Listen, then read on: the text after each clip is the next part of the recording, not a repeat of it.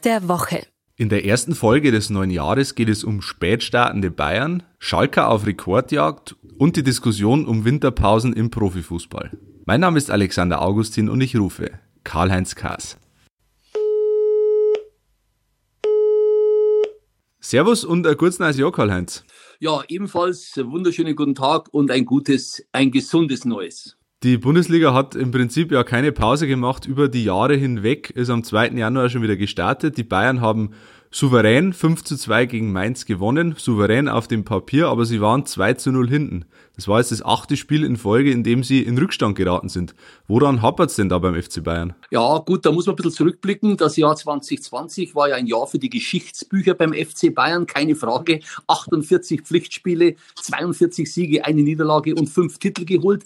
Ja, die Spieler gehen rein ins Match. Ah, da zum Gegner, was wollt ihr denn da? Da ist ein bisschen ein Leichtsinn dabei, da ist ein bisschen Konzentrationsschwäche dabei, da fehlt die, die letzte Einstellung. Und so ist es auch zu erklären, dass sie schon 21 Gegentore kassiert haben, trotz weltbestem Torhüter, trotz Neuer. Im Vergleich, Leipzig hat nur neun Gegentore, ja.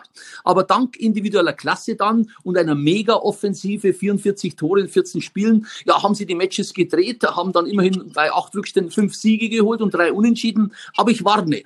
Und jetzt nenne ich drei explizit. Wenn Pavard Boateng und Tolisso nicht schnellstens zu alter Form zurückfinden. Die drei, deshalb, weil ich sie gegen Mainz gesehen habe, sie waren unterirdisch. Ja, dann geht's schon in Gladbach schief am Freitagabend. Das ist dann gleich die erste Pleite in 2021.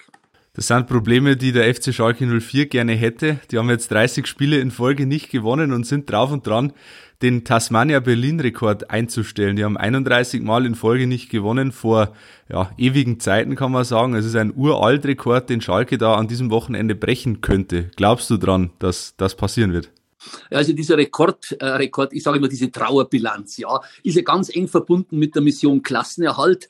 Ob jetzt 30, 31, 32 Spiele ohne Sieg, ich, ich glaube, das ist jetzt nicht so wichtig. Im Vordergrund steht der Ligaerhalt und den wird Schalke sicher nicht schaffen. Für mich ist Schalke Abstiegskandidat Nummer eins und da kann man über Tradition noch so reden und so jammern. Dann gehören ja auch die Löwen drauf, dann gehört ja Nürnberg rauf, dann gehört Hamburg rauf. Ist halt nicht, ja. Und äh, Königsblau, ich habe es gesehen im September beim 8 zu 0 für die Bayern in der Münchner Arena. Das war Arbeitsverweigerung und da ist diese Miserie ja schon angegangen. Sie sind nicht wettbewerbsfähig, egal wer da noch kommt und was der neue Trainer macht. Und jetzt zur Frage zurück. Am Samstag gegen Hoffenheim, es gibt keinen Sieg. Tasmania-Rekord eingestellt und am 17. Januar in Frankfurt auch kein Sieg. Also dann alleiniger Rekord, ich sage Trauerbilanz. Vielleicht hätte den Schalkern ja eine etwas längere Winterpause gut getan. Ähm, die Bundesliga ist zum ersten Mal jetzt ähm, von dieser Winterpause abgewichen, auch Corona-bedingt. In England ist es ja gang und gäbe zum Beispiel, dass über die Feiertage auch gespielt wird. Pep Guardiola hat sich dafür ausgesprochen, im Januar nicht Fußball zu spielen in Zukunft und äh, den Fußballern eine längere Winterpause zu gewähren. Was hältst du von dieser Idee? Ja, also in Deutschland wäre es ja super natürlich von Weihnachten weg bis Anfang Februar Pause. Das ist klar. Jetzt ist ja Durchspielen angesagt wegen Corona, äh, weil äh, dann ist der Wintersport auch ein bisschen präsenter. Ja, Biathlon, Skispringen, Skialpin mit, mit Kitzbühel, mit Garmisch, die Rodler, die Bobfahrer und so weiter. Und wenn die Bundesliga halt durchläuft wie jetzt, dann steht der Wintersport doch ein bisschen im Schatten und das finde ich nicht gut. Einheitlich in Europa, wie vom PEP gefordert, wird nicht gehen. Da kocht weiterhin jeder sein eigenes Süppchen in Italien, in Spanien, in England, in Frankreich.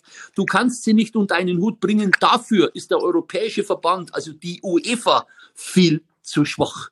Und damit zurück zu dir, Alexander.